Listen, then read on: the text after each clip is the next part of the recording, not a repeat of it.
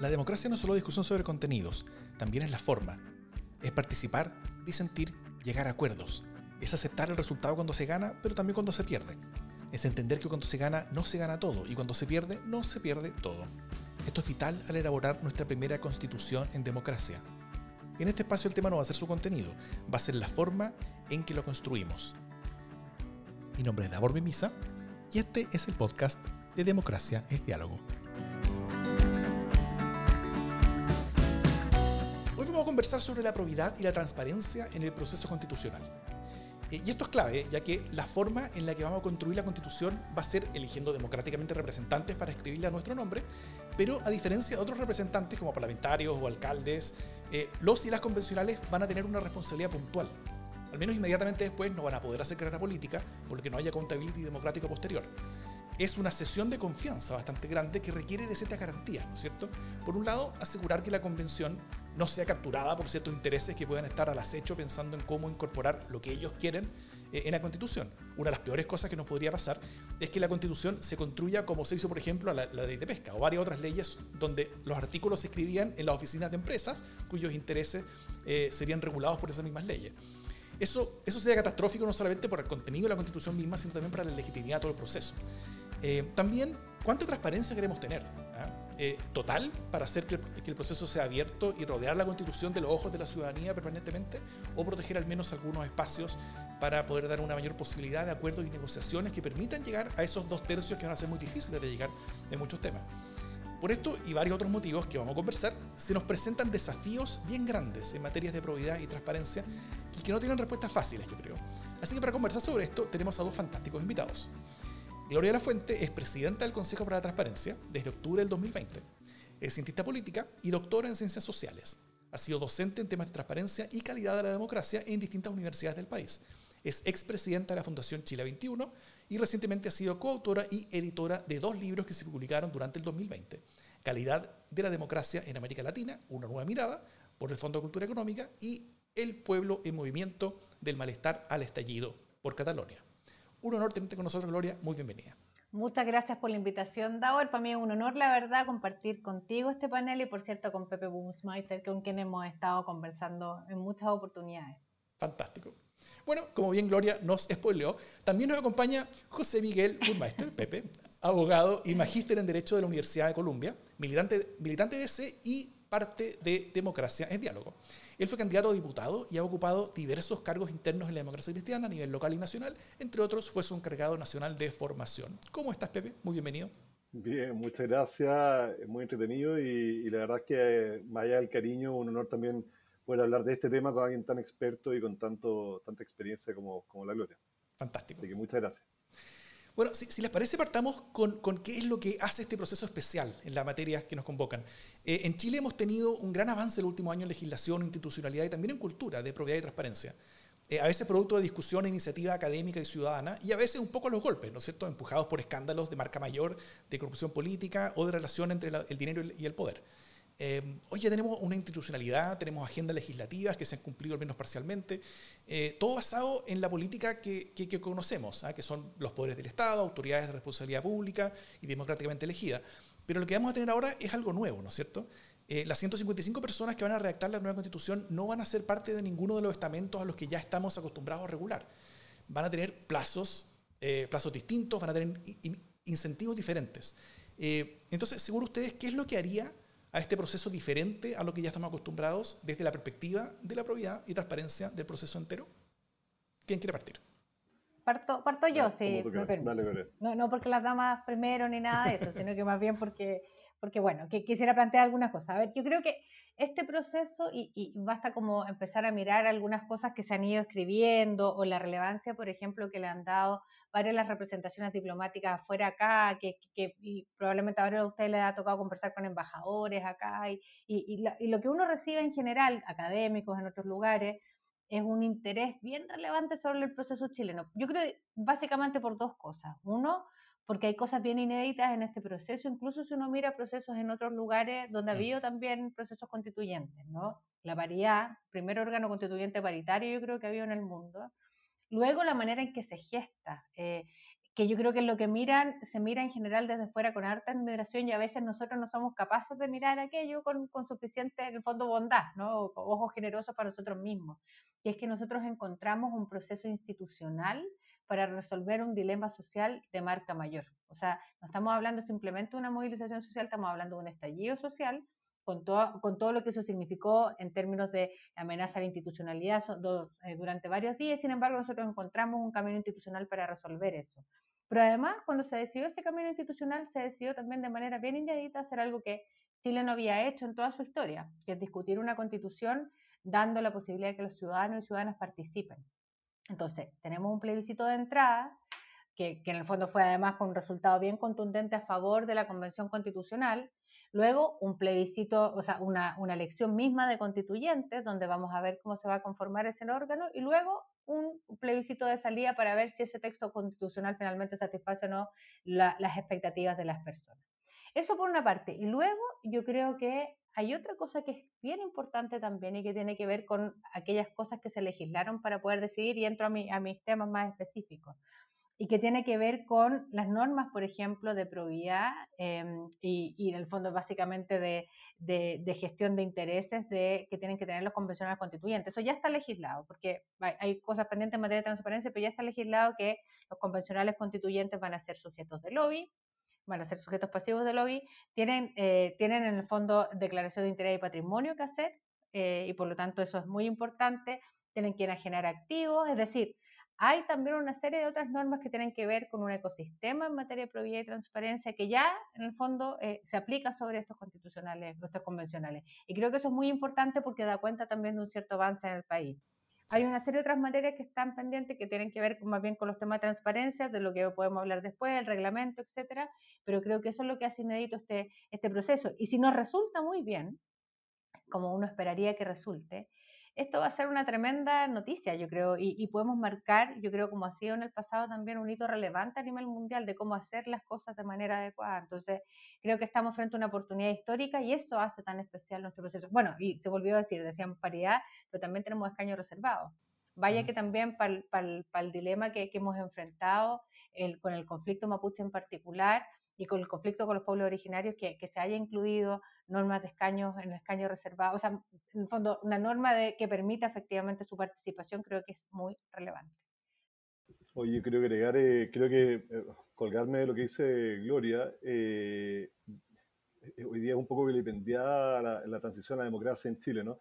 Pero, pero, pero la transición a la democracia en Chile fue un modelo, hoy día criticado, pero fue un modelo en su momento de transición institucional, política, pacífica, eh, eh, respecto de otras, ¿no? Eh, un poco comparando con los, distintos modelos que había en ese tiempo, Sudáfrica, y Entonces, yo creo que también acá en Chile, sin comparar, por supuesto, los abusos y lo espantoso de la dictadura, digamos, pero vivimos, estamos todavía viviendo una, una situación de, de, conflictividad social, de malestar, de rabia, muy, muy profunda, sin duda la más profunda desde que volvimos a la democracia.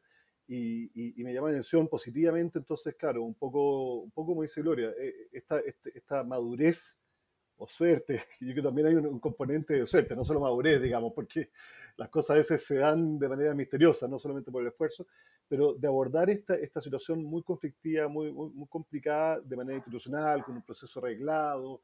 Eh, yo creo que eso, eso es, como dice Gloria, para estar súper contento, además con particularidades que lo hacen tremendamente novedoso respecto de otros, de otros procesos, va a ser un modelo, va a ser un ejemplo. Pero, pero quisiera agregar otra cosa. ¿ah? Yo creo que, mm, creo que, que, este proceso, comparándolo, ¿qué es lo que lo hace particular? Que era tu pregunta. Eh, yo creo que también lo hace particular, uno podría hacerlo comparándolo con otros procesos legislativos ordinarios eh, y, pensando en la lógica de transparencia en eso. Yo creo que, que, lo que estamos viendo acá es la elaboración de una nueva constitución. Primera vez en la historia de Chile que se va a elaborar una constitución eh, de esta manera, participativa, eh, inclusiva, eh, no entre cuatro paredes. Em, pero también la constitución no es una ley cualquiera, o sea, es una ley que, que, probablemente hoy día no es conocida en el detalle por los ciudadanos a pie y probablemente tampoco lo va a ser en el futuro. hay países mucho más como Estados Unidos que la gente recita la constitución o qué sé yo, pero probablemente en Chile la gente no va a saber el detalle. Pero más allá del detalle del contenido, un poco como tú decías, eh, Daor, eh, la forma, el procedimiento que se dé, yo creo que va a ser determinante para que los chilenos nos apropiemos, sintamos que, que la constitución y su proceso hay un factor que nos permite recuperar o al menos quizás construir por primera vez una cohesión nacional que, que, no tenemos y que necesitamos. Eh, y eso está definitivamente arraigado a la, a, la, a la, forma, al procedimiento. Creo que la transparencia es súper importante, pero, mm, pero pucha, yo la verdad que, que claro, al lado de la Gloria que es experta en estos temas, uno puede decir tonteras, pero, pero, pero, pero me da la impresión eh, de que la transparencia no es un fin en sí mismo en este caso, sino que la transparencia es un medio, entre otros, eh, un ingrediente para lograr el fin, que es que tengamos una constitución de la cual todos nos sintamos eh, dueños. Eh, y, entonces, en esa lógica, y, probablemente va a ser la conversación que vamos a tener hoy día, la transparencia, ¿es la transparencia en sí misma lo que buscamos o es lo que, o más bien la transparencia junto a los otros factores debe ordenarse a lograr eh, un proceso y un resultado del cual todos nos sintamos eh, dueños, que nos apropiemos de ese resultado. Eh, yo creo que eso es bien importante mm. para efectos de las deliberaciones, de la participación, de la intervención, de, varios factores. Si es un medio o un fin la transparencia, en la lógica y la particularidad de que este es la elaboración de, la ley fundamental ¿ah? Como factor cohesionador. Claro. bueno, más en la práctica, tal vez entrando ya a terreno, eh, ¿Qué desafíos ven que podamos enfrentar y que debiéramos estar muy pendientes? Ah? Eh, tanto desde para tener un ojo desde la sociedad, desde la sociedad civil eh, y también lo que tengamos tal vez que regular y que haya quedado pendiente legislativamente sobre el proceso, si es que algo quedó pendiente. pienso, por ejemplo, en, cuál debiera ser el estándar buscado de transparencia del proceso, ¿ah? entendiendo que entre una caja negra de opacidad total y, transparencia total, donde ni siquiera conversaciones de pasillo están fuera del alcance del ojo público, hay, hay muchos matices, ¿no es cierto? Eh, y, también pienso en, los diferentes riesgos de captura de ciertos convencionales por parte de interés económico. Eh, ya vimos que el CERVEL, por ejemplo, debió intervenir activamente para impedir la entrada de literalmente una empresa privada a la Convención Constitucional, eh, que, tenía varias listas de, candidaturas organizadas corporativamente y, de las cuales algunas no fueron eliminadas, sino que están compitiendo y, van a poder entrar aún. pero, pero, además de ese caso, algo extremo tal vez, me imagino que hay varios posibles riesgos que sean menos evidentes y tal vez algo más sutiles. ¿Qué, peligro ustedes ven en, el proceso que vamos a empezar a enfrentar? A ver, yo creo que, yo creo que aquí hay varios hitos en, el proceso. Todo, todo esto yo partiría diciendo lo siguiente. Creo que, de hecho, de las últimas columnas que escribí en la tercera antes de asumir la presidencia del Consejo, se llamaba algo así como equilibrio precario. Eh, y creo que y creo que básicamente esa es la idea que acompaña este proceso. Yo creo que es una muy buena noticia lo que hemos logrado hacer en términos institucionales para poder enfrentar este proceso, pero pende siempre de un hilo, en el fondo, siempre estamos en riesgo, por lo tanto, siempre hay que cuidar cada uno de sus hitos. Y el hito siguiente, yo creo, más relevante es que no solamente basta con que dejamos los convencionales constituyentes, sino que les otorguemos la legitimidad, suficiente a esa convención para que lo que ahí ocurra sea efectivamente después el fruto de acuerdos políticos en función de los fórums que se decía, pero de acuerdos políticos amplios, transversales, donde todos nos sintamos parte y que después efectivamente esto se traduzca en un éxito en el plebiscito de salida. ¿Qué hay que hacer para que ello ocurra? Yo creo que, y por eso nosotros desde el Consejo para la Transparencia levantamos una propuesta original sobre el tema del reglamento. Hicimos algunas observaciones sobre los temas que tienen que ver con, con probidad, eh, básicamente con probidad, lobby, gestión de intereses, etcétera. Eh, pero también hicimos una propuesta sobre el reglamento, sobre algunas cosas que había que considerar en el reglamento. ¿Y por qué? En materia de probidad, porque es evidente que lo que hace una norma como la de lobby, por ejemplo, es efectivamente administrar o generar espacios, o más bien diríamos, generar espacios institucionales de, de, en el fondo de relación, de influencia en la toma de decisiones, ahí donde existe una vocación natural a que el, el espacio sea extrainstitucional. Existen las leyes del lobby porque en la práctica lo que se hace es regular esos conflictos de interés y eventualmente esa influencia en la toma de decisiones, eh, pero generémosla en espacios institucionales en igualdad de condiciones. Esa es la lógica que exista una, normativa del lobby. Y por eso es importante que se le aplique a las convencionales, porque tal como tú decías, Daur, efectivamente puede haber un interés de empresas, interés en el fondo de, de, de, de intereses económicos en general, etcétera, que quieran incidir en la toma de decisiones y también de la sociedad civil. ¿ah? O sea, aquí hay intereses de muchos actores, de organismos públicos, de poner sus temas ahí. Sí, claro. Entonces, es importante que esto se pueda hacer desde un punto de vista institucional y que exista esa regulación. Lo mismo respecto a la declaración de interés y patrimonio, que no tienen otro objetivo de que quien entró con un determinado patrimonio y que tiene determinados intereses, los pueda declarar y que pueda haber con eso un instrumento de control para ver, para ver que efectivamente en el proceso no hubo enriquecimiento ilícito, para ver que efectivamente en el proceso en el fondo las cosas se dieron como corresponde. Ahora, eso probablemente es muy importante, pero no es suficiente. Queda todavía dotar de legitimidad lo que va a pasar ahí y eso es lo que nosotros hemos señalado en el Consejo para dotar de legitimidad en un marco donde además nosotros sabemos desde la experiencia que hemos ganado 12 años de existencia del Consejo, donde la transparencia se transforma en un valor fundamental. Y les cuento un dato nomás, nuestra última encuesta nacional de transparencia dice que las personas, y esto creció 10 puntos en algo así como 8 años, las personas valoran la transparencia en casi un 93%, es como un valor fundamental, es como una especie de valor absoluto, ¿no? Ahora, ¿cómo es? Un fin en sí mismo. Claro, como un fin en sí mismo. Ahora, el punto es cómo uno traduce lo que siempre decimos nosotros. Es como, ok, la transparencia como un valor en sí mismo. Pero uno tiene que instrumentalizar ese valor para darle, en el fondo, consistencia. Para, por eso existen normas en materia de transparencia, por eso existen este tipo de, de iniciativas, ¿no? Y ahí es donde creo que tenemos un desafío fundamental, o más bien, la convención va a tener un desafío fundamental porque es un órgano obviamente soberano para tomar las decisiones que estime, eh, respecto a cómo entonces se le dota esa confianza, esa legitimidad en función de este principio que creemos que es un valor que está súper instalado en la sociedad. Y ahí es donde ahí va a haber que probablemente generar un reglamento, que va a ser la primera discusión que van a enfrentar los constituyentes, que va a tener que decir varias cosas sobre cómo van a funcionar, cómo, por ejemplo, las personas pueden o, grupos organizados pueden efectivamente recurrir, por ejemplo, a las comisiones que se generan para discutir ciertos temas, cuáles son, por ejemplo, los mecanismos para efectivamente acceder a la información. Lo que nosotros hemos propuesto es que se generen, así como existe en el Parlamento, mecanismos de acceso a la información, y por lo tanto que las personas no solamente puedan tener a disposición información en la lógica de transparencia activa, información en una plataforma donde se sepa qué está haciendo la convención, sino que, y que se puedan transmitir ciertas discusiones como lo hace el Congreso hoy en día, sino que además las personas puedan solicitar información y que se generen mecanismos para que eso ocurra. Y, creo que en eso podríamos tener eh, medianamente acuerdo. Nosotros hemos discutido esto con varios expertos, con gente de la sociedad civil, y en esto hay generalmente acuerdo. Donde está el meollo del asunto es cuáles son los espacios de reserva eventualmente que debiera haber para ciertas discusiones, ¿no?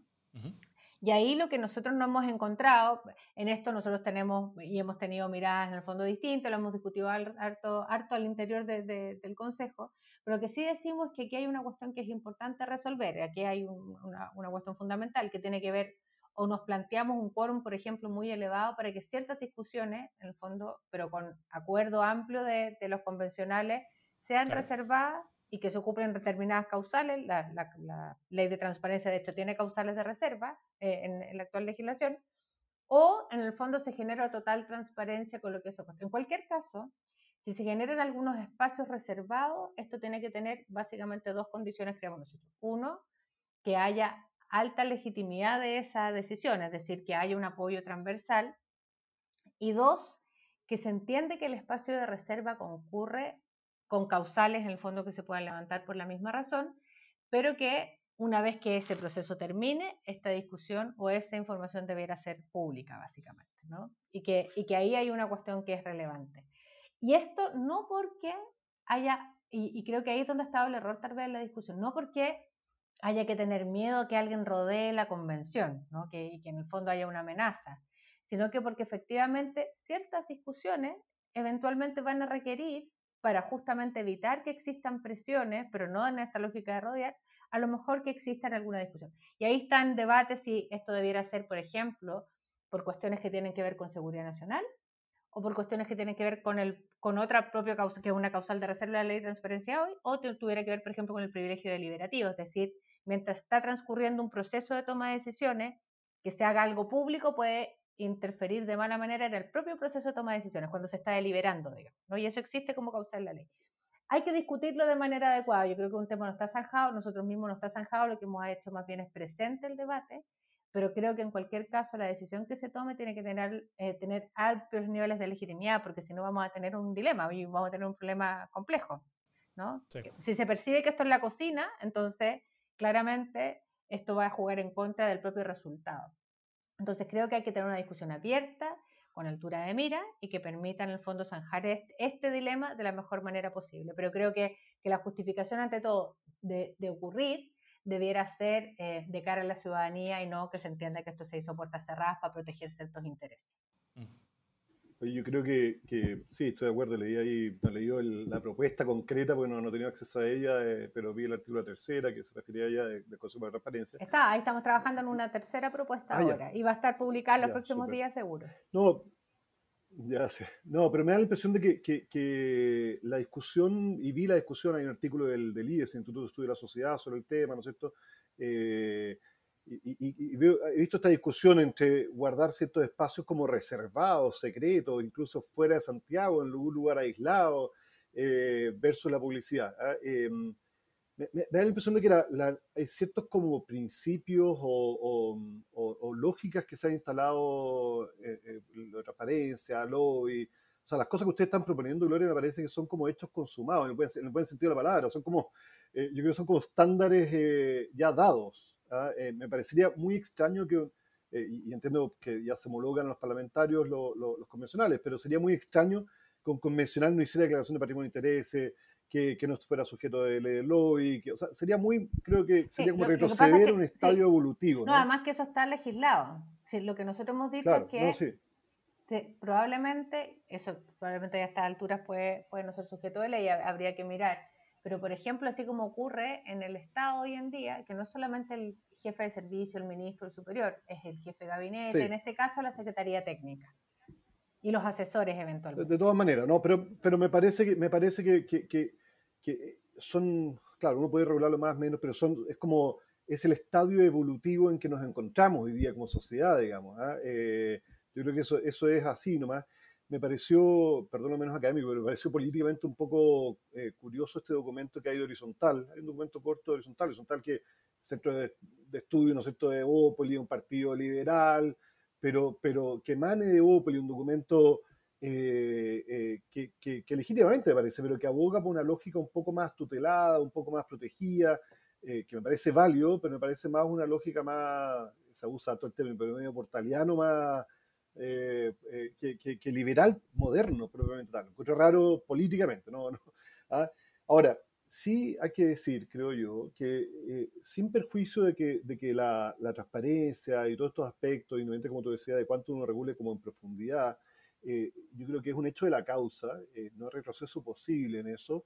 yo creo que, que, que eso no garantiza que el proceso sea un proceso que dé un resultado del cual los chilenos nos vamos a apropiar. ¿ah? Ese es el objetivo fundamental. O sea, hoy día tenemos una constitución y hay una sociedad a la cual nos sentimos desafectados, alienados, no hay factores de cohesión. Eh, eh, la, destrucción de, de, ahí donde tú vives, dado, ¿no es cierto?, la pasa Italia, digamos, entre otros lugares, más allá que no sea injustificable, pero también uno se lo explica desde que lo común no me interesa, no lo cuido. Entonces yo creo que ese es el objetivo fundamental de la Constitución, junto con reflejar los valores que, que, nos, compartimos. Entonces yo creo que la transparencia encima, si bien es un hecho de la causa, eh, no va a garantizar esa apropiación.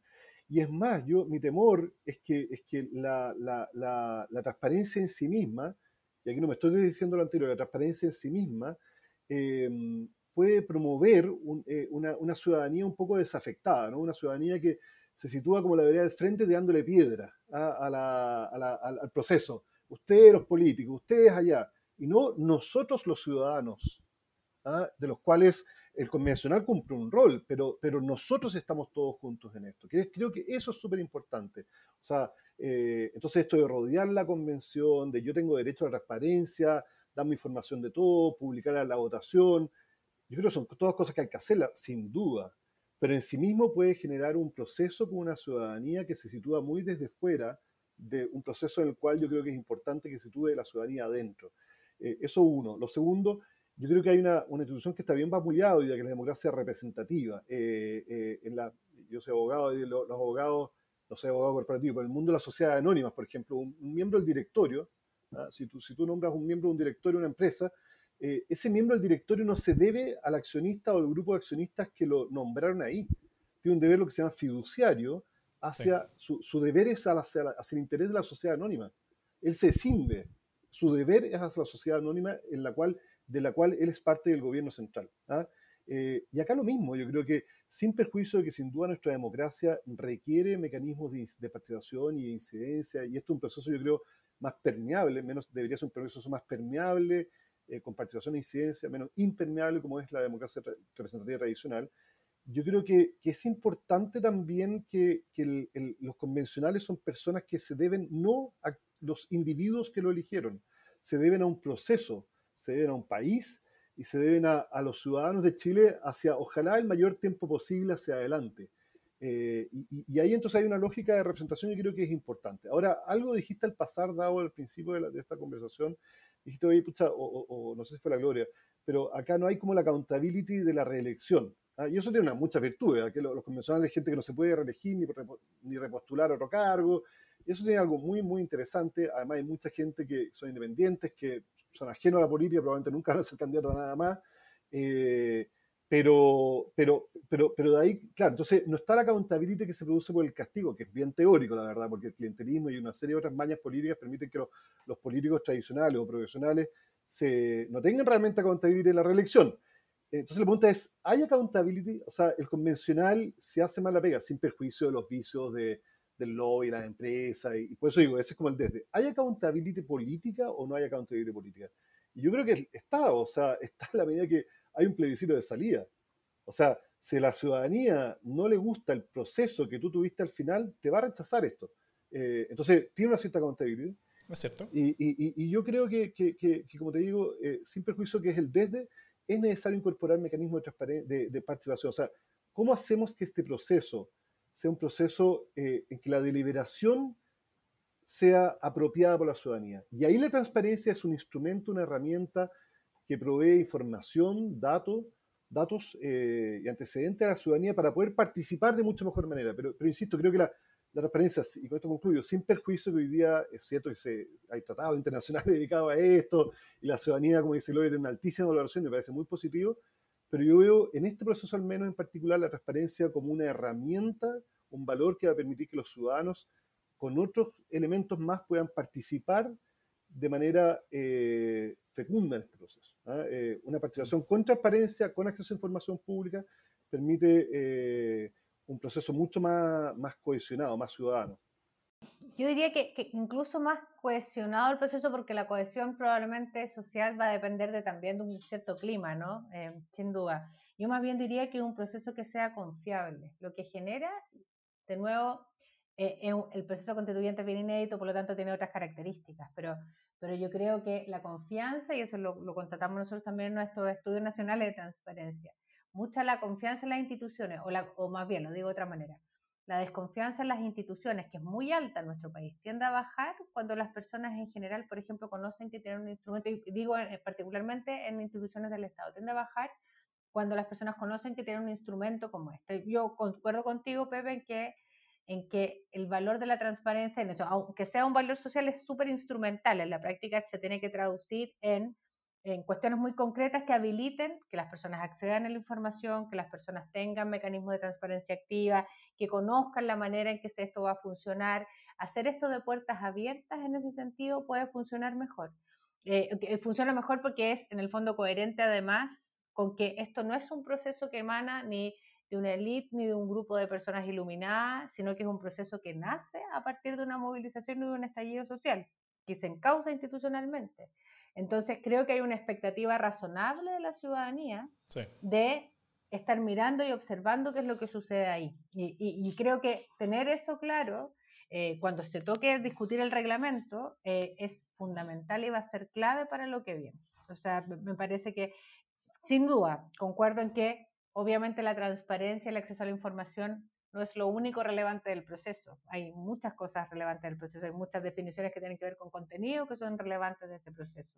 Y probablemente también en eso se va a jugar la confianza, ¿no? En cuanto probablemente las personas sientan que finalmente sus sueños de país están reflejados ahí. Hay muchas expectativas que están cifradas en el proceso constituyente que probablemente tampoco se van a cumplir. Parte importante de la labor que, de, de quienes estén acompañando este proceso no diría rodeando porque me carga la palabra, digamos, porque me parece que fue una muy mala manera de expresarlo, sino que mm. lo que hace la ciudadanía es acompañar este proceso, es también tener claridad respecto a cuáles son los hitos. El, proceso constituyente, la elección, la discusión, el plebiscito salida, es un hito dentro de un proceso muchísimo más largo para la sociedad chilena. Y por lo tanto también las expectativas tienen que ser razonables sobre qué es lo que la constitución puede hacer y qué es lo que no puede hacer. Decir eso de cara a la ciudadanía, con transparencia, con mucha claridad, tener claro cómo va a funcionar esto, tener claro, por ejemplo, cuáles van a ser los mecanismos para que sean ciertas personas, ciertos grupos escuchados, no, creo que solo juega a favor de este proceso. Sí, ahora yo creo que la, transparencia, claro, en sí misma y conectada con la confianza. ¿ah? ¿Cómo se, eh, yo creo que eh, es cierto que el proceso, el contenido, si, si yo sé que tenemos una constitución que no me refleja en su contenido, finalmente voy a desafectar, pero va a tener plebiscito salida. Yo, yo, creo que la transparencia en sí misma es muy importante, más allá de lo que he dicho, pero, pero creo que es importante conectarla con la confianza. Eh, y, y, yo creo que este es un proceso mucho, debería ser un proceso mucho más de ir y venir en cuanto a la participación, ¿ah? mucho más permeable, como decía antes, y, en esa lógica, conectándolo nuevo con lo concreto de la transparencia, esta, por eso me, sorprendió un poco leer esta, o sea, este tema de la reserva o el secreto. Yo creo que, o sea, me parece inimaginable que las votaciones, el resultado de la votación, por ejemplo, sea secreto, que no se sepa cómo votó un convencional. Me parece inimaginable que la deliberación no sea pública. Eh, eh, eh, creo más bien, o sea, creo que hay que buscar otras maneras que complementen esa transparencia eh, que permitan que no se quede solamente la transparencia generando más desconfianza la que hay, sino que generando una apropiación. Pero creo que, que, me sorprendió la, este tema de, la, de, excluir. O sea, cuando uno pensaría en un proceso constituyente que involucra, que hace que la, la ciudadanía pueda participar, involucrarse en el proceso, no solo en la elección, el imaginarse votaciones o sesiones secretas o reservadas más allá de los extremos que tú planteabas, eh, eh, Gloria, que son situaciones bien extremas, hay que decirlo. Eh, me parece que, que, es impensable. O sea, yo creo un proceso, este, este, proceso tiene que ser participativo. ¿Cómo puede ser participativo si se piensa que votaciones o deliberaciones sean secretas? Insisto, más allá de los casos extremos de seguridad nacional, que, que, me, que además me cuesta imaginar cómo se podrían dar esas hipótesis, Gloria, en, este, en un proceso constituyente. Acá no estamos discutiendo la, ley del Ministerio de Defensa, te fijas los, los pertrechos militares, no, no estamos discutiendo las relaciones de los servicios de inteligencia, ¿cachai? O sea, eh, creo que me cuesta imaginar, o sea, está bien, hay que contemplarlo porque son las reglas generales, pero me cuesta imaginar excepciones a, mm, a, esas excepciones en, este proceso, en un proceso como el proceso constituyente? Yo, mira, esta es, una, esta es una discusión interesante que hemos tenido, incluso con el equipo que ha estado trabajando al interior del Consejo de esto y que hemos discutido además con otros expertos y gente que ha estado en la conversación mirando esta propuesta del Consejo. No es una cosa que, por cierto, podamos resolver nosotros. Nosotros además somos un órgano público que en estas materias puede poner a disposición un cierto expertise pero no puede decirle ni pautear a la Convención Constitucional que es soberana para poder decidir qué es lo que va a hacer. Eso es como primer principio. Pero tratando de poner este debate en la opinión pública, yo, yo creo que aquí hay, hay, una definición que tomar y en cualquier caso, mira, lo de seguridad nacional te lo digo porque en la práctica está hoy en día la ley de acceso a la información pública, pero claramente es algo que aplica a la gestión de los es la regla general. que pueden recurrir a esta causal de reserva probablemente la discusión constitucional, y me pasa lo mismo que te cuesta más imaginárselos, pero supongamos que apareciera. O supongamos que apareciera la discusión sobre el privilegio deliberativo, que también puede ser, hay una discusión, y, lo pongo como en el siguiente, el siguiente escenario, que es lo que yo creo que hay que imaginarse. Estamos discutiendo, qué sé yo, de algún tipo de derecho, derechos de agua, ¿no? Y que va a ser probablemente una discusión larga, una discusión que no se va a zanjar primero en un día, una discusión larga, en el tiempo que tal vez tome incluso un par de meses. Y en medio de esto, probablemente los convencionales van a estar mirando mucha información, probablemente a través de la plataforma de lobby, porque esto eso deberá funcionar. Quienes tengan interés debieran pedir audiencia con, las, con los convencionales para poder efectivamente hacer su punto de vista. Debiera haber audiencias amplias, abiertas.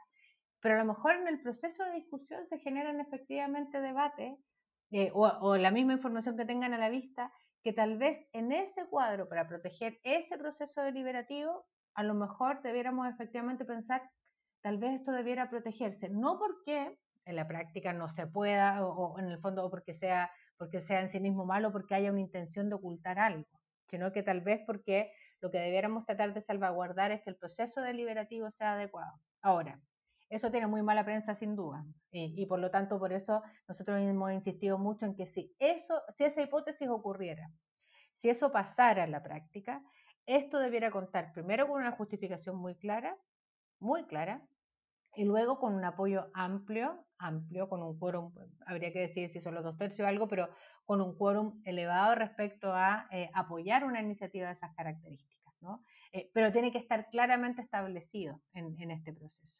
Y, en cualquier caso lo que hay que cuidar es que el espacio institucional de la convención sea el que se privilegie por sobre cualquier otro espacio extrainstitucional de la incidencia de la toma de decisiones. Entonces, sí, la transparencia es un principio, yo creo que hay que defenderlo y por eso lo que hemos dicho es la transparencia es el principio la, o la máxima publicidad es el principio. Si existe otra discusión que tenga que ver con algún ámbito de reserva, bueno, esto tiene que estar claramente establecido y muy acotado y delimitado. Cuesta imaginárselo ahora, yo ponía un ejemplo, pero tal vez eso no ocurra nunca y tampoco ocurra nunca la hipótesis de seguridad nacional. Habría que mirarlo en su, en su, en su mérito, pero en cualquier caso que creo que el tema está súper instalado y es bueno que ocurra en la opinión pública este debate porque al momento que se toma la decisión de acotar esos espacios de reserva o simplemente eliminarlos, tiene que haber máxima legitimidad. ¿Qué es lo que puede pasar? También en una hipótesis de existencia, por ejemplo, de reserva máxima. Ah, que aparezca mucha gente diciendo, claro, en realidad aquí lo que hay es como una especie de cocina y eso se puede instalar. Pero también puede pasar que si hay máxima publicidad, lo que quienes le tienen temor a esto digan, ah, pero es que aquí van a empezar las, las, amenazas y entonces va a haber gente que finalmente no va, no va a poder hacer su trabajo tranquilo y nunca va honestamente a decir lo que piensa respecto a estos temas por el temor a la sanción en el fondo social o incluso al peligro a la integridad. Entonces yo creo que tenemos la obligación de zanjar este debate adecuadamente porque hay un debate, efectivamente. Claro, pero, pero ojo, Gloria, que, a ver, eh, las cosas no son blanco y negro, pero yo creo que así como las votaciones y las deliberaciones en sala, o como se llame, las deliberaciones de, o comisión, que sé yo, de esto, tienen que ser públicas y ojalá transmitidas vía, streaming, tiene que haber repositorios o páginas web, como, como tú decías, o había un artículo que ustedes y actas, de, y actas de la sesión. Actas, súper de acuerdo. Ahora, ¿Qué es lo que uno quiere? eso es como un derecho, yo creo, ciudadano. Uno. Dos, ¿qué es lo que uno quiere en esto? Que la deliberación en los espacios formales eh, sea pública, transparente, accesible y quede registro hacia el futuro. ¿Qué es lo que se discute? Uno. Dos, como insinúa eh, yo creo que es importante tener mecanismos eh, eh, que, que excluyan, que dejen fuera cualquier influencia de intereses particulares, privados no solo empresariales, comerciales, sino que eh, eh, gremiales, o sea, que si esos intereses se dan, sean transparentes. ¿ah? Y por eso el tema de transparencia, acceso a información pública, también mezclado con lo del lobby, ¿no es cierto? Declaración de intereses, patrimonio, yo creo que uno dice, a ver, los intereses particulares, que no son, aquí se habla de los negocios, las empresas, pero también el interés gremial, con todo, de, una causa que uno puede adherir súper harto, pero es un interés gremial, es particular, no sé, yo soy abogado, el miembro del colegio de abogados el interés del colegio de abogados es un interés particular, no es el interés nacional. Y si, y si yo voy y pido, no tengo ningún lucro ahí, pero si yo voy y trato de influir, trato de una entrevista con un convencional, eso naturalmente tiene que ir a registro también. O sea, los intereses particulares uno quisiera que fueran transparentes y que no primaran en la discusión y en la deliberación. Entonces, e, eso es lo, segundo. Pero lo tercero, lo de la cocina, ¿ah? porque acá se mezclan muchas cosas. Yo creo que, la, y, ahí lo conecto con lo que decía antes, el tema de la representación una, una política más participativa, más permeable, no debe ser incompatible con la lógica de la representación. Y la lógica de la representación en la lógica de la, de la, cocina, la mal llamada cocina, que es la lógica de, oye, está bien, tú me elegiste, pero, pero yo tengo el deber de llegar a acuerdo con el otro. Y para llegar a acuerdo con el otro voy a, llamarlo por teléfono, ya no te, digo feliz y forrado, no te digo eh, el colegio de abogados, no, con mi, con mi colega convencional. Entonces, no podemos poner en el mismo nivel el diálogo que sea entre un convencional y, el representante de la tabacalera o lo que sea, ¿ah? con el, diálogo entre los convencionales. O sea, eso yo creo que hay una mezcolanza que de verdad es súper importante dejarla fuera.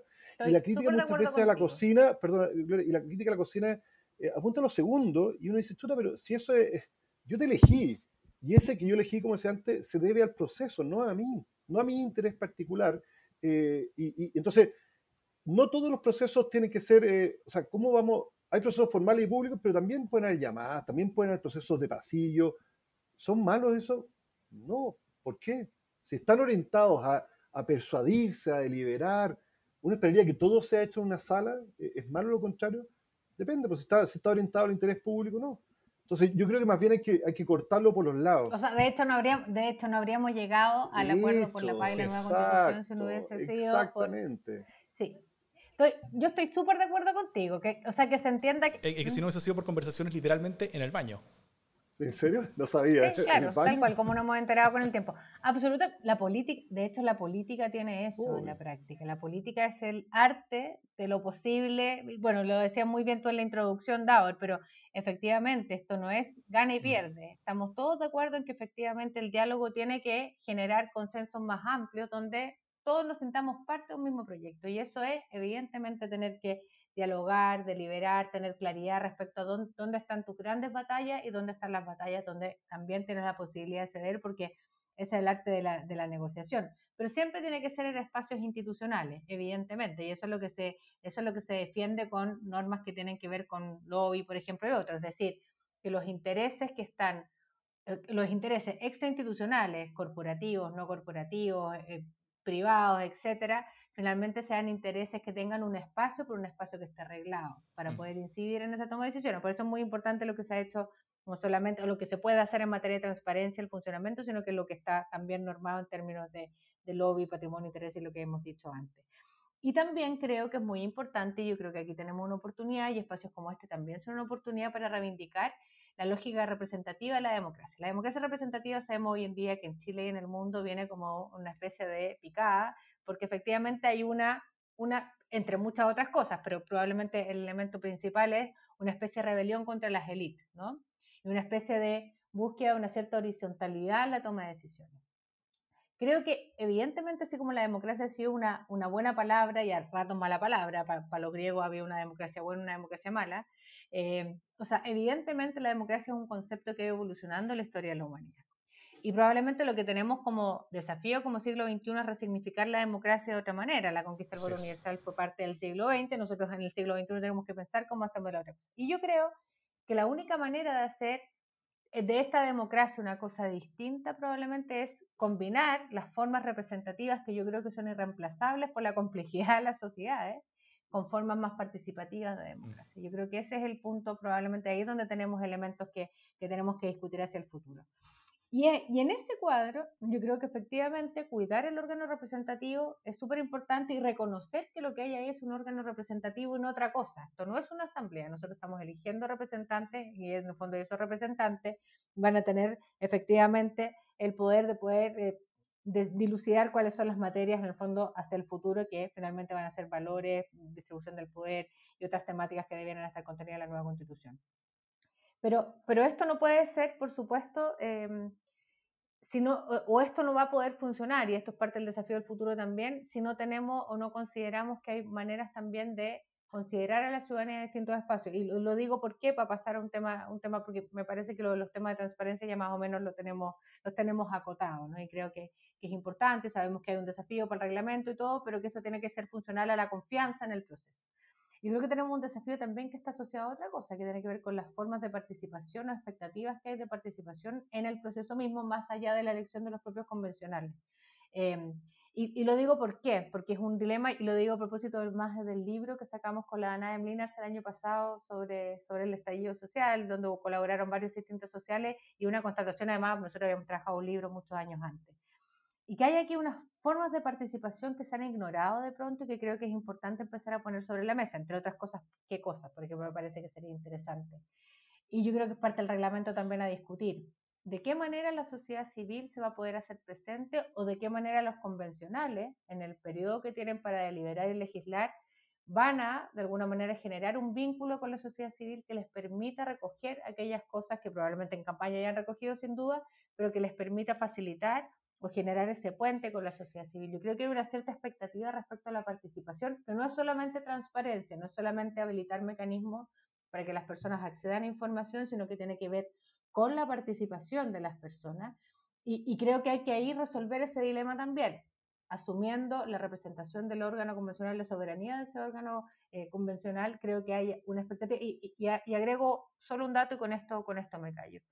Em, no nos olvidemos que después del estallido social, lo que hubo entre el proceso del estallido y, el acuerdo, más de un mes, en el fondo el acuerdo por la nueva constitución, pero además lo que hubo después de ese proceso fue una cantidad enorme de cabildos ciudadanos, eh, autoconvocados en muchos casos, bastante parecido a los ELA que armó la presidenta Bachelet en su minuto, eh, y que en el fondo no, tuvieron destino, fue una especie de ebullición social, las ganas de conversar y participar, de sentirse parte de algo, que yo creo que debiera en algún minuto tener una especie de canal de, algunos procesaron, otros no los cabildos, pero, pero creo que hay una especie ebullición, una especie de expresión ciudadana que debiera estar considerada en alguna parte. Yo creo que, yo creo que los convencionales probablemente van a tener que ser creativos en esto y cómo se hace aquello, porque además el tiempo para poder eh, definir estas materias acotado, pero creo que hay una expectativa respecto a la participación que de alguna manera tiene que ser satisfecha de alguna manera y que probablemente no solamente tiene expresión en lo electoral, en el plebiscito de entrada y de salida. Eh, y creo que hay un desafío hoy también. Luego, la, lógica, la misma lógica de la confianza, transparencia por un lado, sin duda, yo creo como, como valor, como impulso como instrumento, definiendo cuáles son los marcos probablemente de reserva si es que hubiese y cuál es el grado de legitimidad que eso puede tener, pero luego formas de participación que creo que, que, creo que es importante, va a ser importante hacia el futuro. Oye, una, una precisión, me parece súper interesante lo que planteas, Gloria, pero, pero ojo que, que, siempre está la lógica de que quienes toman las decisiones son la elite, eh, y claro, puede ser electo convencional, hay una cierta elite, pero hay, hay elementos de corrección de, de la, de la, elección, en esta, que tú lo apuntabas al principio de este programa, que, que, hacen que, este, que quien diga, no, mira, la convención, es la elite, lo mismo de siempre, la elite, yo creo que eso no es tan así, o sea, la medida que va a haber paridad, eh, cuota de pueblo originario, o sea, hay ciertos elementos que, eh, en la medida que hay, eh, hubo incentivos a la, a participación de independientes, en la medida que hay límites a que no podamos repostularse a otros, a otros cargos, o sea, hay una serie de elementos que, deberían, y hay que contar, también es bueno hacer pedagogía política en eso, o sea, ojalá se dijera, pero sería bueno decir, oye, ojo, que la convención convencional no es la misma elite de siempre, o sea, tiene una serie de elementos correctivos.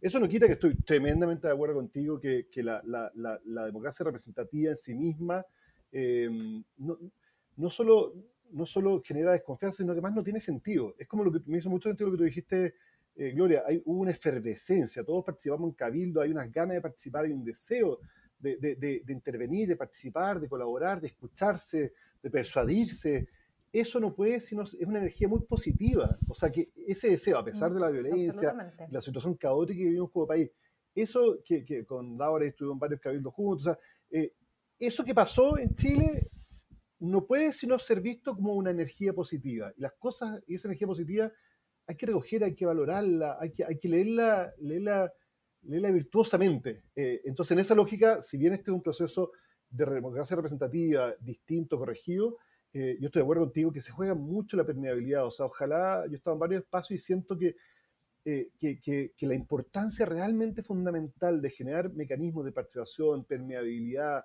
eh, de la ciudadanía, en la lógica de los cabildos hacia el proceso constituyente, no, me no sé, soy un poco escéptico, me encantaría ver que fuera realmente un tema de esto, que hubiera acuerdo transversal, porque yo creo que es realmente fundamental. O sea, si tenemos un proceso constituyente, por mucho que tenga cuota de pueblo originario, paridad de género, todo lo que tú quieras, si no tiene espacios de, participación eh, de la sociedad civil, como tú dices, yo creo que va a ser muy difícil que, que baste lo otro para lograr la apropiación.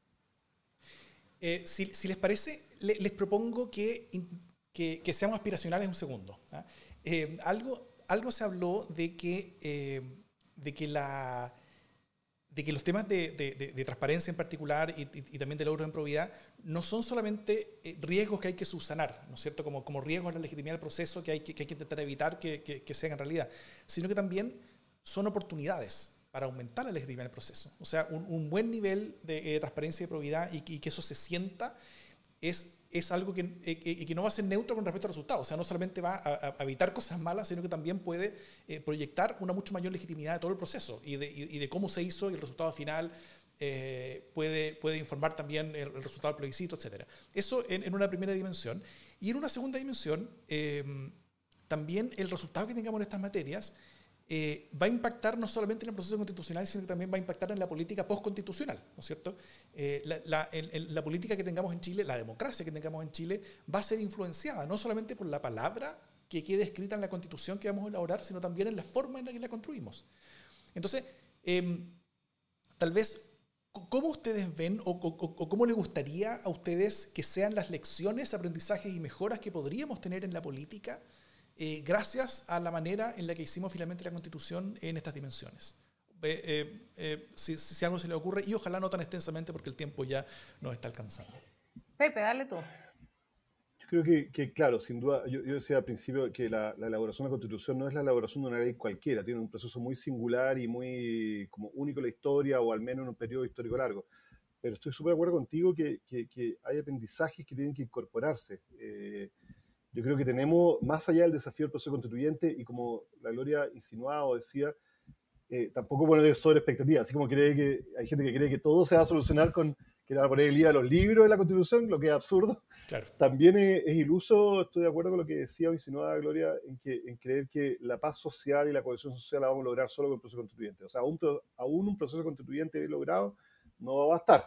Ahora, dicho eso, eh, yo creo que, que, el proceso constituyente eh, es una oportunidad no solamente para elaborar una buena constitución, sino que también para hacernos cargo de malestares o, o sea, ese deseo procedimental, un poco que tú dices, eh, eh yo creo que excede la ciudadanía, es bien evidente lo que estoy diciendo, pero excede el, proceso constituyente. Eh, el deseo de participar, de incidir, de que la política sea más permeable. Yo soy militante de un partido, pero pucha que la organización de los partidos, la lógica del militante y el no militante, eh, el Congreso, el encierro del Congreso, o sea, no tenemos para qué entrar a una democracia plebiscitaria, o sea, hay un montón de puntos intermedios, pero, pero yo siento que las expectativas de transparencia, participación y incidencia, que son elementos, creo yo, complementarios, ¿ah? son elementos que, que, juegan en conjunto, son elementos que, que, yo creo son anhelos de la ciudadanía, eh, virtuosos, energía positiva, como decía, que van mucho más allá del proceso constituyente. Eh, en esa lógica,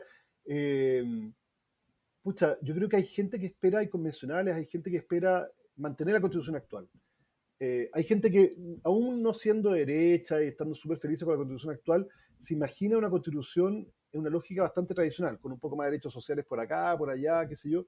Pero yo creo también es una oportunidad para que, sin perjuicio, como dije, que esto va más allá la constitución, que la constitución también incorpore, se abre, se abra, eh, en nueve meses apenas, pero se abra también a, a, ser un poco más creativo en consagrar maneras de entender o ejercer la política eh, eh, que logren satisfacer este anhelo. ¿ah? Eh, yo creo que más allá de una constitución tradicional, más a la derecha, más a la izquierda, con más de derechos sociales o lo que sea, yo creo que también la constitución es un espacio para, para es un espacio muy simbólico, ¿ah? en que se consagran la, familia, el núcleo fundamental de la sociedad. Eso es, tiene traducción concreta, pero también es simbólico. Entonces también es una, es una instancia, creo yo, para abrirse un poco más creativo tener una constitución moderna, eh, y en ese sentido que, que, también pueda recoger eh, esos anhelos que van más allá de la Constitución, van más allá de este proceso constituyente. Eso, eso yo creo que es la clave de lo, que, de lo que viene, en esta lógica además de la participación, como de las ganas de estar, que uno como que ha presenciado y que la práctica ha sido parte del resultado por lo menos que vimos del plebiscito, yo creo que de alguna manera el, debate público, la, sociedad chilena hoy en día está politizada en el sentido de que efectivamente los temas de la distribución del poder sí le importan. Y eso explica lo que en la práctica hemos visto en, los últimos años. Y como decía Guillermo Donen, un politólogo italiano, o sea, un politólogo argentino, claramente la democracia es un proceso, una autopedagogía, una pedagogía permanente, una paideia, decía él. Y creo que es un poco lo que explica esto, ¿no? Y, yo creo que el proceso que acompaña esto, por eso decía participación también como un elemento relevante, transparencia, acceso a la información, garantizar procedimientos que sean confiables, que las personas puedan ver, que pueda haber un cierto control social, no solamente en el plebiscito salida, sino con control del proceso mismo. Creo que va a ser relevante y va a jugar en favor del proceso, ¿no? Que estén las reglas claras, etcétera. Pero además, después de eso, yo creo que tenemos un largo camino que recorrer y a quienes nos gustan estas cosas, que estamos comprometidos con lo público, yo creo que también tenemos un deber ahí, porque en el fondo, como decíamos al principio, esto no se va a terminar con el, con el plebiscito de salida de la nueva constitución. Eh, y me acuerdo que hace meses atrás tuve la oportunidad de moderar la presentación de las memorias del presidente Lago y quien comentaba era el expresidente Santos de, de, Colombia. Y una de las cosas que él decía, hablando a propósito del proceso constituyente, decía, mire, lo que nos pasó en Colombia fue que nosotros tenemos un gran sueño, llenamos nuestra constitución de un montón de sueños que en la práctica después pueden ser irrealizables y le contamos a la gente cosas que en la práctica después no la podemos traducir en normas o en políticas públicas concretas que puedan resolver finalmente los anhelos de las personas. Entonces yo creo que aquí tenemos un tremendo deber a los que nos gusta la cosa pública hacia el futuro, como mirada, eh, y probablemente va a ser también la próxima administración la gran tarea, el próximo Congreso la gran tarea que va a tener, que es que nosotros, aquello que se plasma en la Constitución, como en, términos de distribución del poder, en términos de valores, en términos de sueños, etcétera, sea finalmente algo que en la práctica y en el futuro podamos garantizar que se pueda realizar. Las constituciones llenas de verborrea, pero que en la práctica no pueden garantizarle a las personas algo que es muy natural de, de las personas, mejorar su calidad de vida, mejorar la manera en que puede proyectar su sueño o proyectar el sueño del futuro de las futuras generaciones, es yo creo lo que está en el centro de esta discusión. Y entonces lo que tenemos que hacer responsablemente además es no solamente acompañar un proceso que sea legítimo, que sea confiable, que tenga un buen resultado, que la ciudadanía confíe en él, sino que además generar condiciones para que en el futuro esos sueños que quedaron plasmados ahí, que representarán más a unos que otros, pero finalmente es el resultado de un gran consenso, un gran ejercicio democrático, finalmente sean realizables. Porque si no se traicionan las expectativas de la ciudadanía. Y eso, finalmente, en términos de la democracia, de la calidad de la democracia, efectivamente tiene costo. Mm, súper. Bueno, llegando al final del programa, eh, y muchas gracias por la fantástica discusión, ¿tienen alguna recomendación de contenido sobre la materia? Pueden ser libros, películas, podcasts, artículos, videos, cualquier cosa que recomienden va a quedar en las notas del podcast linkeado, si es que se puede linkear, para que todos puedan revisarlo más detenidamente quienes quieran interesarse y profundizarse. Y para dar la nota, parto yo, recomiendo un libro que se llama eh, Reformas Anticorrupción en Chile 2015-2017 eh, ¿Cómo se hizo para mejorar la democracia? de Manuel Ariz, Eduardo Engel y María Jaraquemada, que fue hecho por la Fundación Konrad Adenauer y Espacio Público. Y la gracia del libro, eh, bueno, primero la gracia del libro es que cuenta el proceso que hemos tenido recientemente post escándalos de, en la relación entre el dinero y la política y cómo la, la, clase política respondió bastante a eso y subió los estándares en Chile en esta materia. Eh, y, creo que eso puede ser una buena inspiración para lo que viene. O sea, primero entender el proceso, el recorrido, entender cómo llegamos a donde estamos, y eso también puede ser inspiración de eh, cómo seguir hacia adelante. Y también eh, es, es, notable porque, a, diferencia de varios libros que hemos, que hemos estado recomendando, este está disponible gratuitamente, así que puede descargarse y, y, todos pueden conocer el tema. Y, y ese link va a estar ahí en las notas del podcast. Yo, bueno, yo además de invitarlos a que puedan descargar el primer documento que está, el documento que es una, una, propuesta original o inicial que hace el Consejo para la Transparencia sobre estos temas y pone en discusión varias materias, que visiten en las próximas semanas porque ya vamos a tener la tercera versión en esta lógica de haber discutido con muchos sobre, sobre estas materias. Esa es una recomendación, pero permíteme hacer la segunda, que es como una especie de autobombo, porque dado que estamos hablando de un proceso institucional que tiene un origen, entonces quisiera recomendar el libro que coeditamos y, eh, coeditamos y somos coautoras con Danae Mlinars, que se llama El pueblo en movimiento del malestar al estallido, que tú mencionabas al principio, un libro de Catalonia, que no solamente tiene un trabajo mío, un trabajo de Danae, yo hago una, una mirada sobre la perspectiva institucional, un poco lo que hemos discutido hoy día, hacia el futuro y el proceso constituyente, sino que además contiene varios elementos que yo creo que nos pueden servir eh, digo humildemente, de, hacia el futuro y escriben además varios cientistas sociales sobre el proceso constituyente o análisis del proceso constituyente representado a Chile, los temas de desigualdad, no solamente ingresos, sino que todos los tipos de desigualdad, la tercera ola y la cuarta ola feminista, que yo creo que son fundamentales para entender cómo llegamos donde llegamos, la discusión sobre la baja, la participación electoral, en fin, hay una serie de artículos además en ese libro que yo creo que nos permiten mirar por qué estamos donde estamos, por qué llegamos donde llegamos y finalmente cómo podemos tratar de ir encontrando todos juntos un camino de, salida. Oye, yo no, más que recomendar eh, artículos o libros en tema de transparencia, que por supuesto son ajenos a mi expertise, digamos, yo soy abogado eh, político interesado en temas públicos. Pero no, pero me quedo dando vuelta, si pudiera recomendar algo, me quedo dando vuelta algo que decía la, la Gloria, que creo que es bien recurrente hoy día, este tema de la distribución del poder. Eh, yo creo que efectivamente hay un problema de mala distribución del poder. La ciudadanía eso razonablemente le genera rabia, es porque hay instituciones, ya no son las iglesias católicas como antes, pero hay, hay gente que tiene más poder que yo y ese poder no lo tiene de manera legítima y decide por mí. Eh, eh, yo creo que ese es un tema, pero, pero hay una preocupación más de fondo, que yo creo que en un proceso constituyente, que a mí cuando escucho este tema de la distribución del poder me preocupa que se vaya, que sin duda es cierto, pero que que, no se vaya un poquito más allá, porque puede derivar en una lógica, en una sociedad bien adversarial, bien de adversarios, bien de yo tengo poder y, respecto de ti y tú tienes poder respecto de mí. Como tú tienes más poder, dame, equilibremos el poder y al final el poder tiene que ver, yo tengo poder respecto de otro. Que, que entonces, sin perjuicio que el desequilibrio poder genera resentimiento, rabia y no cohesión, sin duda, pero, pero creo que también es necesario ir un poco más allá de la discusión eh, eh, eh, y cómo construimos comunidad. ¿ah? Y con esto no quiero eh, ser de ni comunitarista, ni nada de eso, pero, pero, pero yo creo que hay hartos autores que, que, que, que están fuera de ese marco, que apuntan como a, eh, incluso fuera de Chile, que sé que dice, ¿cómo, ¿cómo, vivimos una sociedad en que, en que lo común está muy debilitado? Em, y yo creo que el, proceso constituyente es un súper proceso, es muy importante eh, para, para, eso. Eh, yo creo que los síntomas que nos llevaron a ese proceso constituyente dan cuenta de esa falta de comunidad. Em, eh, hay varios autores, pero, pero hay, un, hay, un, hay un autor que a mí me está buscando ahora, que, que, quisiera recomendar para eso, que se llama El Tercer Pilar, Third Pillar, que me gustó mucho. Es un economista de MIT que tiene un nombre impronunciable, pero es algo así como Raguran Rayan o algo así, como se pronuncia.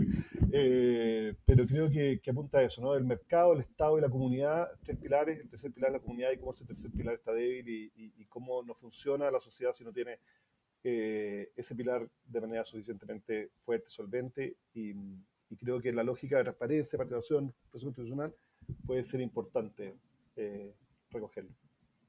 Fantástico. Bueno, Em, quiero agradecerles a ambos por, por haber estado en esta conversación. Este, este ojalá puedan también escuchar el resto de los programas que, hemos estado haciendo.